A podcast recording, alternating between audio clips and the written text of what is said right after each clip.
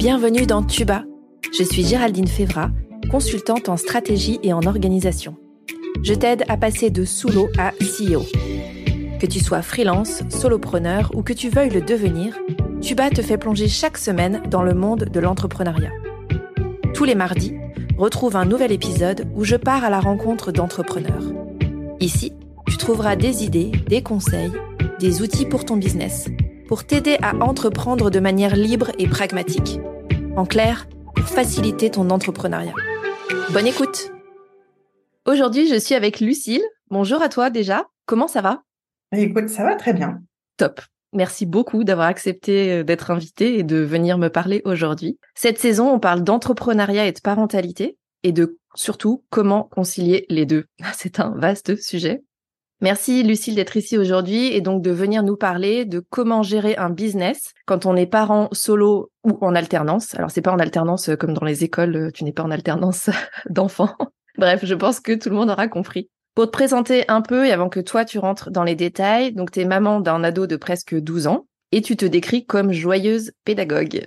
Alors pour les auditeurs qui te connaîtraient pas, est-ce que tu peux nous en dire un petit peu plus? Alors oui, bah déjà merci de m'avoir invité Géraldine. Euh, donc moi j'ai à cœur en fait d'accompagner les formateurs et les organismes de formation à transformer leurs pratiques pédagogiques. En gros, euh, l'idée c'est de les faire passer de la formation traditionnelle classique présentielle à intégrer des nouvelles pratiques avec la formation à distance, que ce soit synchrone ou asynchrone, et de passer à ce que j'appelle moi la pédagogie augmentée. J'adore. Pédagogie augmentée, ça fait vraiment euh, hyper futuriste euh, et, trop bien. Et quand on a vécu des formations des fois un peu chiantes, hein, j'ose le mot, euh, pédagogie augmentée, ça donne quand même vachement plus envie. écoute, en tout cas, c'est l'idée et c'est ce que j'essaye d'amener justement dans les formations et d'amener les formateurs à faire battre le cœur de leur formation et pas à faire des électrocardiogrammes plats. C'est mieux parce que le plat c'est pas c'est pas ouf pour la vie en général. C'est pas top. Euh, donc pour faire ça, tu as fondé Luminous en février 2022. Comment t'es arrivé à te dire que tu voulais être à ton compte? Alors, ça fait bien longtemps que l'entrepreneuriat me gratouille, me chatouille. Euh, donc, euh, c'est un projet. Enfin, moi, je me souviens déjà à l'université, euh, dire euh, moi quand je serai grande euh, je voudrais être consultante. À l'époque je savais pas trop ce que c'était mais voilà il y avait déjà un peu cette il y avait l'idée en tout cas. intention voilà mmh. qui a mis quand même plusieurs années à se réaliser dans la vie réelle. Et effectivement en février 2022 j'ai fait ce choix de partir en solo euh, j'avais précédemment euh, monté une autre société euh, avec des associés et puis ben, on s'est quitté et moi je, je, suis remontée en je me suis remontée en solo. Et du coup, c'est quoi le qu'est-ce qui à ce moment-là t'attire pour te monter en solo après une expérience en tant qu'associé? Alors figure-toi qu'entre mon expérience associée et mon expérience en solo, j'ai refait une tentative dans le monde salarié. Mmh. Et puis, euh, bah, une fois que tu as goûté finalement hein, à la liberté de ton emploi du temps, euh, surtout euh, quand tu es entrepreneur, repartir dans un monde salarié où il faut être au bureau à 8h30, finir à 18h30, manger en 20 minutes, plus les transports, plus les bouchons, j'avoue que j'ai pas trop adhéré en fait, j'ai mmh. plus adhéré au concept du tout. Et puis, euh, ce qui, ce qui, ce qui m'a aussi euh, appelé, on va dire, à monter euh, ma boîte en solo, c'est que je me suis rendu compte à quel point ma vision de la formation était différente. Mmh. Et j'avais vraiment du mal à accompagner ou à, à, adhérer totalement à la culture d'une entreprise qui était déjà existante et qui avait bah, son ADN à lui. Donc, euh, ce qui m'a vraiment, euh, en fait, euh, animé, on va dire, à me lancer en solo, c'est de pouvoir moi-même, en fait, faire rayonner ma vision de la formation et décider de ce que je voulais faire, avec qui je voulais le faire, quand je voulais le faire et dans quel contexte. Ok. Donc tu trouves rien qui correspond à ce qui te donne du sens à ce moment-là, est ce que tu as envie de faire, et du coup tu te dis ok, je vais le faire selon mes règles. Voilà, c'est vraiment ça, c'est-à-dire que j'ai fait des tentatives euh, qui m'ont permis aussi euh, de, de, de, prendre conscience à quel point euh, ma vision était différente de ce qui existait déjà. Mmh. d'y mettre des mots aussi dessus, hein, finalement, parce que quand tu démarres, bah, il y a toute un, une phase quand même d'introspection où euh, bah, tu te poses les questions sur euh, c'est quoi ma valeur, c'est quoi ma singularité. Mmh. Euh, et, et, tout ça, c'est des, des, choses qui émergent au fur et à mesure du, de la création. à travers, ça se matérialise à travers un logo, à travers un nom, euh, en fait, on part souvent sur ces sur ces points-là au démarrage, de se dire ah j'ai pas de site internet, ah j'ai pas de de branding. Euh. Donc euh, c'est par tout ça en fait où tu te reposes ces vraies questions sur c'est quoi ma société, mmh. qu'est-ce que j'ai envie, quel est l'impact que j'ai envie d'avoir auprès de mon public? En tout cas, en l'occurrence, moi, ce sont des, des formateurs et des organismes de formation et surtout de pouvoir exprimer en fait euh, cet ADN et d'aller vraiment euh, chercher euh, ta colonne vertébrale en fait quelque mmh. part. Ce qui va structurer potentiellement tout le reste aussi après et tes actions notamment quoi. Mmh. Ok. Donc là, tu vas nous expliquer vraiment la partie entrepreneuriale et comment, pourquoi tu te lances. quand tu te lances, tu es déjà maman solo à ce moment-là? Oui, je suis déjà maman solo. Donc à l'époque, par contre, j'étais en garde exclusive. Euh, donc avec mon fils, euh, bah, quasiment H24. Hein, euh, donc en termes de logistique et d'organisation, bah, ça, ça, impacte aussi derrière la manière dont tu vas gérer ton temps et mmh. gérer ton entreprise et puis bah, tes clients tout simplement. Clairement. Et du coup, c'est quoi tes challenges à ce moment-là? Alors, bah, il y a le grand saut dans le vide, hein, parce que déjà se lancer dans l'entrepreneuriat quand t'es pas tout seul, à mon avis, c'est pas simple. Mais se lancer dans l'entrepreneuriat quand tu es solo, avec euh, Pôle Emploi qui t'annonce qu'en fait, euh, bah, tu vas avoir une carence de six mois, par exemple. ça, ça a été mon premier challenge. Surprise. Surprise. Euh, donc là, bah, tu t'es confronté à tes premiers euh, problèmes d'entrepreneur où tu as tout de suite la situation financière et la réalité financière qui te rattrape. Hein. Mm. Où là, tout de suite, il va falloir que tu mettes en place des stratégies pour pas mourir de panique déjà. Euh, donc, euh, bah, ça vient chercher sur euh, voilà ta gestion du stress, ta gestion des émotions. Et puis, moi, ce que je trouve aussi, c'est que c'est venu me chercher sur ma prise de risque, en fait. et voilà. Mais quelque part, je me suis retrouvée tellement au bord du précipice, en fait, à me dire, je peux plus retourner dans le salariat, j'ai plus envie, ça me correspond plus. Et en même temps, je sais que j'ai quelque chose à amener qui va être différent. Et puis euh, j'avais aussi, hein, euh, là-dessus on va pas se mentir, mais euh, j'avais quand même un, petit matelas économique qui m'a permis justement de pouvoir me lancer relativement sereinement, on va dire, mmh. parce que sans ça, clairement, enfin moi je trouve que ça aurait été du suicide, quoi. Hein. donc après ça, ça, ça, voilà, il faut faire le point clairement. Enfin moi c'est ce que j'ai fait, j'ai fait le point clairement sur mes charges et euh, j'ai pris la, la, pire des situations, c'est-à-dire euh, qu'est-ce qui se passe si je fais zéro de chiffre d'affaires euh, sur la première année, par exemple? Est-ce que mmh. j'arrive à survivre ou pas avec combien de temps je tiens, par exemple, voilà. Mmh. Et une fois que tu as répondu à cette question-là, en faisant vraiment voilà ton, ton, ton, ton, tableau sur tes, tes, premiers chiffres, ben moi la réponse c'était OK, je saute et je je vais pas je vais pas devoir voilà travailler en parallèle, je vais pas devoir mmh. voilà prendre un job alimentaire par exemple euh, à côté pour pouvoir survivre.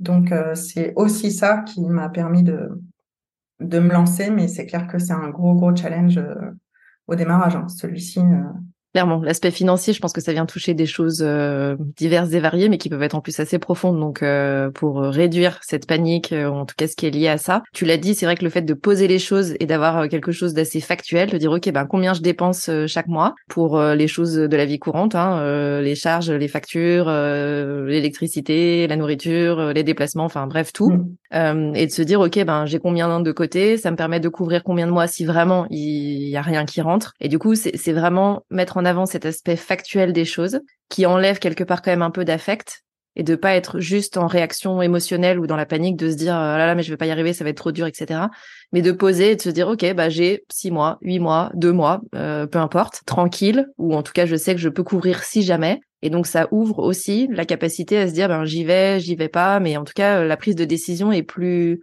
ouais factuelle que juste sur une intuition ou une panique première quoi qui est pour autant légitime. Oui, c'est ça. C'est-à-dire que ton premier réflexe, ça va être de dire non, je suis pas capable, en fait. Non, j'ai mmh. peur. Non, j'ai. Et en fait, moi, je considère depuis peu que la peur, c'est plutôt une boussole chez moi. C'est-à-dire que si j'ai peur, c'est qu'il faut y aller. Euh, sauf que euh, il y a peur et euh, truc terrifiant. Inconscience. voilà. C'est ça. Et qu'en fait, euh, le, fait d'avoir posé tout ça, tu vois, au démarrage, de me dire bon, combien de temps je peux survivre et à quel moment j'abandonne, en fait, c'est plus mm. parce qu'il y a aussi le piège de se dire bah j'ai créé mon petit bébé là, ma petite boîte, nanana. Et puis tu vas t'entêter à vouloir. Donc il y, a, y avait dès le démarrage en fait chez moi le fait de se dire bah voilà si à telle date, euh, j'ai pas fait tel chiffre, euh, j'arrête. Mm. Et donc, j'aurais essayé, c'est bien. Tu auras osé, tu auras essayé, mais euh, il y a un moment, il faut être euh, responsable et conscient, hein, parce que c'est sûr que bah, maman solo, comme tu l'as dit, ça veut dire responsabilité aussi, et mm. bah, des engagements, voilà. Clairement. Et la responsabilité, oui, on l'a en tant qu'adulte forcément, en tant que parent forcément aussi. Mm, et c'est ce que tu dis, c'est la différence entre la persévérance et l'obstination, quoi. De dire jusqu'à quand je pousse et jusqu'à quel point je crois à mon projet, mais tout en restant euh, sur des filets de sécurité. Et ça peut être des filets de sécurité financiers, mais ça peut être aussi des filets de sécurité euh, autres, hein, euh, euh, émotionnels, des ressources externes. Enfin bref, ça peut être plein de choses différentes. Mmh. Mais d'avoir quelque part ce cadre en disant j'ai le droit de jouer dans ce cadre et je m'autorise à aller jusque là. Par contre, si là j'estime que en effet ça va trop loin ou que c'est pas à l'attendu par rapport à ce que je prévoyais, bah, j'aurais bien joué, ça aurait été cool, mais je m'arrête là euh, aussi parce que j'ai cette responsabilité-là et que je peux pas aller au-delà en fait. Exactement, bah, ça permet de voilà, enfin en tout cas moi je voyais ça un peu comme les bornes euh, de, de entre euh, comme tu disais hein, la prise de risque ou l'inconscience quoi.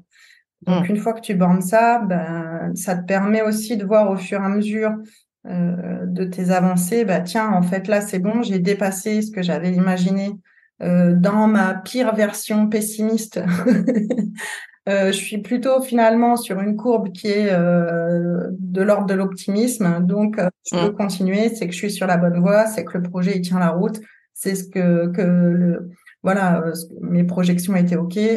donc, ça permet aussi au fur et à mesure finalement de se rassurer et de, mm. de, de, de prendre vraiment aussi les baskets de l'entrepreneur parce que tu as aussi ça qui se joue, je trouve, euh, quand tu te lances en solo, c'est que il y a, y a une phase de transition euh, pour enfiler ces baskets euh, de l'entrepreneur et vraiment de de transformer le salarié qui avait euh, voilà des réflexes, des habitudes, des pratiques en entrepreneur qui crée sa propre matrice en fait quelque part. Clairement, mmh. clairement. Et ça, ça prend du temps aussi, et ça se fait pas forcément du jour au lendemain. Donc euh, c'est aussi ce processus-là par lequel euh, t'es passé toi, et qui fait que bah, petit à petit, il y a des choses que t'arrives à, pas à gérer un jour, et puis euh, quelques jours après ou quelques semaines, mois, eh ben ça c'est ok, on peut passer au sujet d'après, etc. Mais c'est c'est aussi ça, passer au travers des challenges, des différents challenges, et finalement grandir au fil de l'eau, quoi. Mmh, c'est ça, parce que finalement, quand tu te lances, c'est un peu comme quand tu achètes une, ta première maison. Enfin,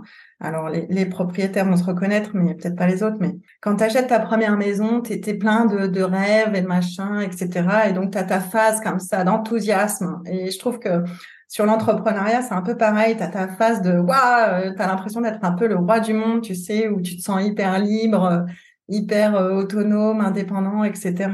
Et puis tu commences à prendre tes premières claques. Ah bah tiens, euh, comme dans ta maison là où tu as la mauvaise surprise, ah, le chauffe-eau il marche pas. Ah euh, ça, j'avais pas vu que c'était comme ça.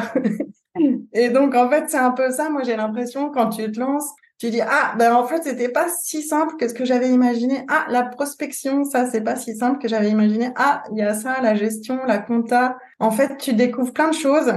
Euh, que tu connaissais pas en fait. Donc euh, ça t'oblige aussi à, à, apprendre et à, à, aller creuser sur plein de thématiques qui t'étaient pas du tout familières. Enfin en tout cas moi euh, euh dans mes compétences, voilà typiquement toute cette partie là, gestion administrative, comptable, etc. Sur la formation, bah, tu as aussi pas mal d'administratifs mm. à remplir. Et puis, euh, ben voilà, il y a des choses euh, pour lesquelles tu as plus d'appétence que d'autres. Euh, toute la partie, euh, voilà, typiquement organisation, planification. voilà, il y a, y, a, y a plein de choses à. Enfin, moi, sur sur, sur, ces presque deux premières années, voilà, j'ai l'impression d'avoir fait des, des, des, des, sauts quantiques un peu de version au fur et à mesure. Ouais, ouais, c'est ça. c'est assez rigolo. Ouais.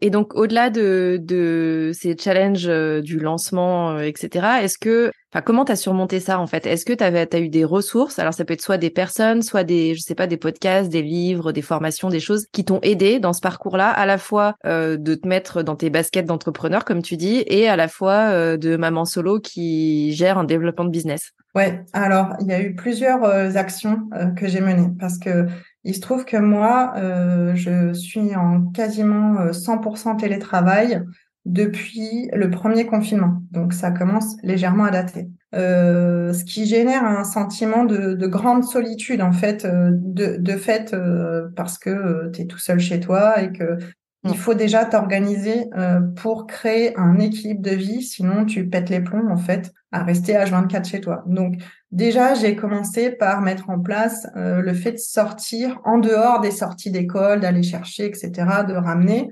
Parce que bah, les semaines où tu as ton enfant, en fait, euh, de fait, euh, tu vas l'amener, tu vas le chercher. Donc, en fait, ça te structure ta semaine. Par contre, finalement, les semaines où je vais pas l'avoir, ben, il a fallu que je m'organise euh, pour euh, bah, sortir de la maison parce que sinon tu peux rester sept jours en fait enfermé derrière ton écran euh, comme une espèce de troglodyte quoi.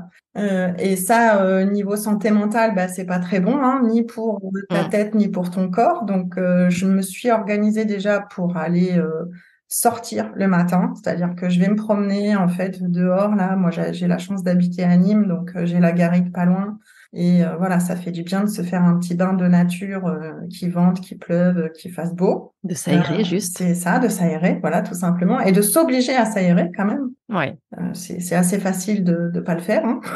Mmh. Oui, oui, c'est plus simple de rester à la maison, en fait, hein, plutôt que de mettre ses baskets et d'y aller. Mmh. Après, il y a eu, bah, pareil, hein, le, la partie sport, inscription à la salle de sport, etc. Parce que bah, moi, je vais pas au bureau, mais du coup, je vais à la salle de sport, en fait. Ça, ça m'oblige mmh. aussi à à aller euh, un petit peu euh, bouger et puis de voir d'autres humains, parce que dans la garrigue, il n'y a pas grand monde généralement. Donc euh, les humains, c'est bien aussi dans la vie réelle, c'est-à-dire que c'est sympa. J'en vois beaucoup derrière les écrans en fait, mais ah, mais en 3D ça, ça son charme aussi. En 3D hein. c'est quand même appréciable quoi.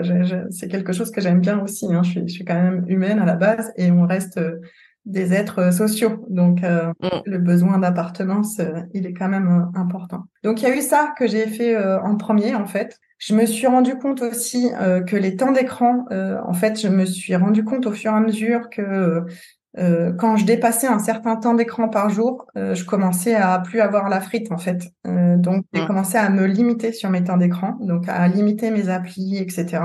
Et là, je me rends compte, voilà, que j'ai déjà une bonne base en fait pour avoir, euh, on va dire, une espèce d'hygiène mentale et corporelle euh, que je peux gérer en fait euh, facilement. Et mon autre action qui m'a vraiment fait du bien aussi, c'est que j'ai eu la chance de croiser la route d'un réseau d'entrepreneurs solidaires qui s'appelle Evaleo, qui du coup organise tous les 15 jours, en fait, tu as des réunions qui permettent à la fois de travailler euh, sur ton développement professionnel, mais aussi sur le développement personnel.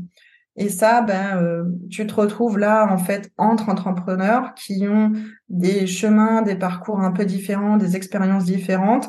Le fait de pouvoir euh, ben, faire de l'échange de pratiques parce que c'est pareil en fait. Hein, tu peux avoir des gens autour de toi euh, qui vont pas être forcément entrepreneurs et tu vas te retrouver encore dans ce sentiment de solitude ou d'incompréhension par rapport à euh, bah, voilà des amis à toi qui sont euh, salariés, pas entrepreneurs, donc qui comprennent pas vraiment euh, les challenges auxquels tu peux toi faire face en fait. Et donc euh, bah là aujourd'hui j'arrive à voilà un écosystème qui me va bien euh, parce que je mélange euh, à la fois télétravail mais présentiel. Et puis j'essaye de, de trouver en fait une jauge d'équilibre hein, qui, qui change aussi en permanence hein, parce que ben on le voit déjà rien que suivant les saisons hein, l'été l'hiver tu vas avoir plus ou moins de monde tu vas mmh. faire plus ou moins d'activités voilà. Donc là j'ai disons que je suis plus sur, euh, ok, j'ai identifié les, voilà, mes, mes curseurs, on va dire, C'est ça, tes besoins et tes curseurs, ouais. Je m'amuse à jouer avec et puis à essayer de, de trouver qui, ce qui génère le plus d'énergie, le plus d'enthousiasme et d'avoir quelque chose qui me convient, qui permet d'avoir une vie perso et une vie pro aussi. voilà. Mm. Il y a tout un équilibre, un équilibre instable à, à gérer en permanence. Bah de fait, ouais, je pense que l'équilibre est instable. Ça. Et, euh, et tu disais, j'aime bien cette idée de phase de test et d'essayer et de se dire euh, c'est pas immuable non plus, c'est-à-dire que ton équilibre aujourd'hui euh, d'aller marcher, il fonctionne aujourd'hui, ça te fait du bien, ça te remet en énergie, etc. Mais potentiellement ça pourrait changer demain et c'est ok. Mais quand tu es dans cette logique de t'écouter, de te dire est-ce que là c'est ce dont j'ai envie, est-ce que ça répond à mes besoins? D'ailleurs, quels sont mes besoins? Est-ce que mes besoins c'est de rencontrer d'autres humains? Est-ce que c'est au contraire d'être chez moi parce que c'est ça qui me régénère quelque part? Mais en tout cas d'être dans ce questionnement et ce recul aussi sur soi, de se dire là je suis en train de faire ça, est-ce que je le fais par euh, pilote automatique, soit parce que j'étais salarié avant et que c'était le truc que tout le monde faisait donc euh, j'ai continué un peu dans cette logique là, soit parce que j'entends ou je, je compare avec d'autres entrepreneurs et que j'ai l'impression que c'est la voie tracée, que c'est ça qu'il faut faire. Mm, mm. Euh, donc c'est contrer un peu ça et être à l'écoute de soi en se disant mais finalement c'est quoi mes besoins? Moi j'ai envie de quoi? J'ai besoin de quoi? Qu'est-ce qui me met en énergie? Qu'est-ce qui m'ordonne? Qu'est-ce qui m'en pompe aussi pour essayer de le limiter? Et donc de, de tester ça en disant ben je peux me poser la question pendant 150 ans de qu'est-ce qu'il faudrait que je fasse, mais euh, la meilleure manière de savoir ce qui va me convenir là tout de suite, c'est encore d'essayer et puis de réajuster quoi. Exactement. Et d'ailleurs, euh, quand tu dis, tu vois, c'est vrai que en fait, quand tu te lances, euh, tu as cette espèce de cadre euh, qui est en fait presque euh, inconscient en fait, parce qu'on a toujours été sur des horaires de bureau. Tu fais des journées de 8 heures et tu t'es jamais posé la question du pourquoi on fait comme ça. Et donc au démarrage, moi j'ai alimenté un espèce de sentiment de culpabilité dès que je me me débrancher de mon ordinateur en fait dans ces mmh. horaires-là, ce qui était complètement débile en fait parce que finalement euh, après coup j'ai fait l'inverse, c'est-à-dire que je me suis dit bon en fait c'est quoi mes périodes de, où je suis vraiment concentrée, où je peux faire des tâches euh, et je me suis rendu compte par exemple que moi le matin je suis ultra productive. Euh, et que je peux rester euh, greffé 4 heures euh, d'affilée, voilà, je lève la tête, c'est c'est 13 heures, j'ai pas mangé. Mais c'est pas grave, en fait, c'est juste mon rythme qui est comme ça. Mm. C'est-à-dire que de se dire, ben, en fait, je peux bosser 4 euh, heures le matin, par exemple, et puis faire ma vie euh, en début d'après-midi, etc. Et en fait, je vais avoir un deuxième pic euh, de, concentration qui va être plus tard le soir, tu vois. Donc, je peux m'y remettre à 18 heures jusqu'à plus tard. Voilà, après, ça dépend de, de, mon planning, de mes contraintes, etc. Mais euh, en fait, ce schéma du il faut être là euh, derrière son ordi à 8h30 et y être jusqu'à 18h le soir avec une pause de 1 heure, 1 heure et demie, je sais pas quoi.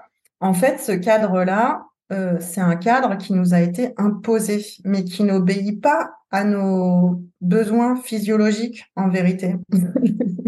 Clairement. Et donc ça, une fois que tu te dis, mais en fait, ça n'a pas d'intérêt de faire ça parce que si c'est pour glander euh, à regarder du YouTube euh, pendant quatre heures euh, parce qu'en fait je sais plus quoi faire, j'ai plus d'idées, je, suis complètement sèche, ben je fais l'inverse, c'est-à-dire que je sais qu'en fait, euh, moi, la période pas bonne là, enfin en tout cas où j'ai du mal à me concentrer et tout, c'est l'après, après, euh, l'après, le début d'après-midi en fait, le, le coup. La période de sieste. Voilà, en fait. la période de sieste pour moi, euh, tu me fais pas faire des trucs où ça me demande trop de concentration, etc. Donc, par exemple, soit je me cale des rendez-vous ou je vais être dans l'échange, etc. donc. et ça redynamise quelque ça part. Ça redynamise parce que voilà, tu, tu vas être dans l'échange. Mais je vais, en fait, euh, c'est plus comme ça que je le fais, ou alors carrément, je, je m'autorise d'aller faire une sieste, en fait, euh, d'aller me m'allonger 20 minutes, hop, tu rebootes et c'est reparti, quoi. Euh, et ça, typiquement, euh, quand tu es salarié, bah, c'est, enfin, il n'y a, y a pas tant de boîtes que ça qui, qui autorisent la petite sieste, alors que, en fait, moi, je me rends compte que, franchement, tu, tu, je m'allonge 20 minutes et en plus, je dors pas forcément d'ailleurs. Hein, c'est mmh juste aller, euh, voilà, tu fermes tes yeux, tu t'enlèves les écrans, tu, voilà, tu fais autre chose et hop, ça redémarre, quoi. T'as rechargé les batteries, t'es reparti. Ouais, donc c'est vraiment euh, tout ça en fait. Enfin moi que j'ai acquis euh, sur ces deux premières années, c'est de se dire en fait ce rythme-là et cette manière de faire, elle vient d'où en fait? Bah, elle vient de l'ère industrielle. Enfin, tu vois, elle vient de loin, en fait. Mmh. ouais, de vraiment loin. Et pourquoi, euh, quand on, quand ton organisation te le permet, alors je dis pas que c'est faisable sur toutes les, voilà, sur, sur, sur tous les secteurs, j'imagine que ça doit pas être le cas, mais en tout cas, moi, euh, je, je, je, peux me le permettre et je peux euh, finalement sculpter mon emploi du temps comme, mmh. comme, comme ça me va, en fait. Et ça, clairement, c'est du luxe. Du luxe, exactement ce que mmh. j'allais dire. Ouais, clairement, clairement. Et dans ton emploi du temps, justement, le passage euh, d'avoir euh, ton fils en garde exclusive à la garde alternée, est-ce que ça a généré des choses euh, sur toi, sur ton business Ça a modifié des choses? Alors, carrément, parce qu'alors, le passage de la garde exclusive à la garde alternée m'a fait prendre conscience à quel point mon enfant structurait mes journées. Parce qu'en fait, ben, quand ça fait 12 ans euh, que tu amènes à l'école le matin, que tu vas chercher le soir, ben, c'est pareil, en fait, tu as acquis des automatismes mmh. euh, que tu n'as pas remis en question jamais. Euh, et quand finalement, euh, les semaines où tu n'as plus ton enfant, ben, tu dis, en fait, euh, tout d'un coup, ton, ton, tous tes repères changent. C'est comme si tu découvrais. Ça, c'est quoi mon rythme C'est quoi ma routine en fait là-dedans bah, C'est trop bizarre parce que soit tu deviens schizophrène au démarrage, euh, ou du coup tu n'as plus aucun rythme, tout éclate et voilà, tu vas te coucher hyper tard, tu sais plus à quelle heure manger. Donc il y a eu une phase comme ça où waouh, c'était euh, euh, j'étais complètement paumée en fait hein, euh, sur le, le, cadre et la structure. Et c'est là où d'ailleurs euh, j'ai commencé à me dire bon ben en fait le matin tu te lèves toujours à la même heure, ça change rien en fait. Faut garder ton ton rythme. Tu vas au lieu de l'amener à l'école, bah, tu tu vas marcher le matin. voilà. Enfin, en gros, j'ai essayé de mettre en place des stratagèmes, mais c'est vrai que ce côté où tout d'un coup il y a tout le monde qui s'écroule parce que enfin moi je l'ai vécu comme ça. Hein, je l'ai vécu comme euh, comme si c'était euh, bah, une nouvelle vie quoi en fait hein. mmh.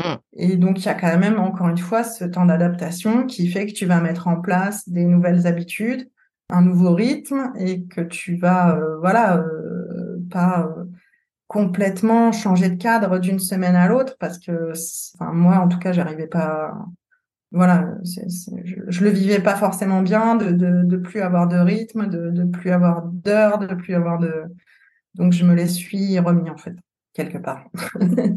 c'est ça.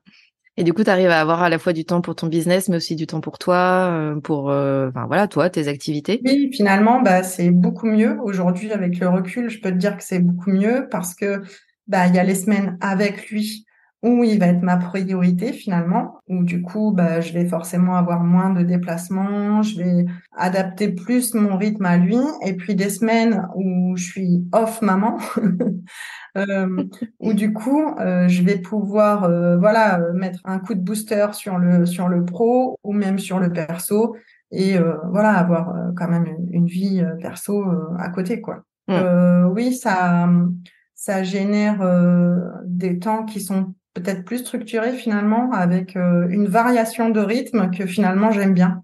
Parce que voilà, mais avant de bien l'aimer, il faut déjà euh, le, se, se l'approprier en fait. Voilà. Mmh. Et puis là aussi tester, euh, essayer de voir ce dont on a besoin, jusqu'où on va sur tel ou tel temps, telle ou telle routine, etc. Donc c'est aussi de l'ajustement, je pense, au-delà du test. Ah ouais, ouais, bah de toute façon, c'est encore en cours d'ajustement, j'ai envie de te dire. Hein. Après. Ça le sera sans doute tout le temps. Non, non, en plus, euh, moi, j'ai un, un, petit problème avec la discipline en général, donc euh, j'ai pas vraiment de semaine type euh, avec euh, tel, tel horaire, tel voilà. Enfin, après, je j'ai mon propre cadre qui se déforme au fur et à mesure, quoi. voilà. C'est un cadre d'autonomie, c'est-à-dire que tu as un cadre et à l'intérieur, c'est freestyle et c'est aussi très bien comme ça quand ça fonctionne, en fait. Donc, ouais, ouais, c'est un, un, peu ça, ouais. Mm. On arrive du coup à la fin de cet épisode. Je voulais juste euh, rebondir ou rappeler des points vraiment ultra importants, je trouve, que tu avais évoqués, euh, notamment le fait de combattre la solitude et l'isolement, qui est quelque chose qui revient quand même très souvent. Quand j'échange avec des entrepreneurs, c'est vraiment un sujet qui revient très, très, très souvent. Et, et toi, ta manière de combattre ça, c'est à la fois d'avoir des temps pour toi, de te poser la question de qu'est-ce que tu as envie de faire et comment tu es bah, seul avec toi. Mmh. Ce qui est bien. Euh, c'est pas mal de s'entendre avec soi-même, hein, parce que c'est la personne quand même avec euh, laquelle on passe le plus de temps dans sa vie. Et le fait aussi de partager avec d'autres, et avec, notamment avec d'autres personnes qui, d'autres entrepreneurs qui ont les mêmes problématiques potentiellement, ou qui en tout cas comprennent le cadre dans lequel toi tu es, et les freins, les challenges, euh, les choses que tu peux traverser, plus que des personnes de notre entourage qui parfois peuvent vouloir bien faire, mais n'ont pas forcément les, le référentiel en fait qu'on a au quotidien et où du coup il peut y avoir une distorsion et donc une incompréhension aussi euh, dans les choses qui sont partagées à ce moment-là. Ouais, c'est ça. C'est ça, euh, vraiment euh, savoir s'entourer et s'entourer de personnes qui sont dans la bienveillance et qui partagent aussi finalement tes problématiques, mmh. fait que tout de suite, bah, tu vas te sentir compris et forcément moins seul, ça c'est sûr. Ouais, clairement. Et ça, ça fait avancer quand euh, il y a des challenges ou des problématiques particulières, quelles qu'ils soient hein, d'ailleurs. Mais euh, mais c'est vrai que c'est plutôt efficace, ne serait-ce que déjà de verbaliser auprès de quelqu'un, et puis ensuite euh, potentiellement d'aller chercher des solutions. Mais en tout cas, le partage est très efficace là-dessus. Et je voulais juste le rappeler. Merci d'en avoir parlé. Juste avant de terminer, si tu veux bien nous partager tes prochaines actus. Alors sur les prochaines actus, il va y avoir dans le catalogue, on va dire, de mes formations, euh, un parcours euh, qui va fonctionner un petit peu. Euh, finalement, aujourd'hui, tu peux choisir euh, la longueur de ton café, euh, ce que tu écoutes comme musique, ce que tu regardes à la télé, sur Netflix et compagnie. Et par contre, en formation, on te donne un programme et à toi de t'adapter. moi, je propose plutôt un format ultra modulaire où du coup euh, bah, les formateurs qui vont ou des experts qui veulent devenir formateurs ou des formateurs qui ont envie de transformer leur pratique peuvent du coup euh, choisir la formation euh, qui leur convient, que ce soit sur la conception, l'animation, l'évaluation de la formation ou plein d'autres thématiques voilà que, que j'aborde. Donc je les inviterai à, venir voir euh, aussi mon site ou voilà me contacter s'il y a besoin. Absolument. Merci pour la transition. Toi qui nous écoutes, tu peux retrouver tous les liens pour joindre Lucille sous la description de cet épisode. Donc si jamais euh, ce qu'elle vient d'évoquer t'allume une lumière ou une flamme chez toi et que tu veux échanger pour aller plus loin, surtout n'hésite pas. Si tu as aimé l'épisode aujourd'hui et que tu penses que ça peut aider ou inspirer quelqu'un, partage ça autour de toi, que ce soit en story, sur LinkedIn ou au prochain apéro avec tes voisins, ça fonctionne aussi très bien. Merci beaucoup, Lucille, d'être venue me parler dans Tuba. J'ai hâte de suivre les prochaines idées que tu vas mettre en place avec Luminous. Ben, merci, Géraldine, de m'avoir euh, gentiment invitée. Avec très grand plaisir. Merci beaucoup. Merci.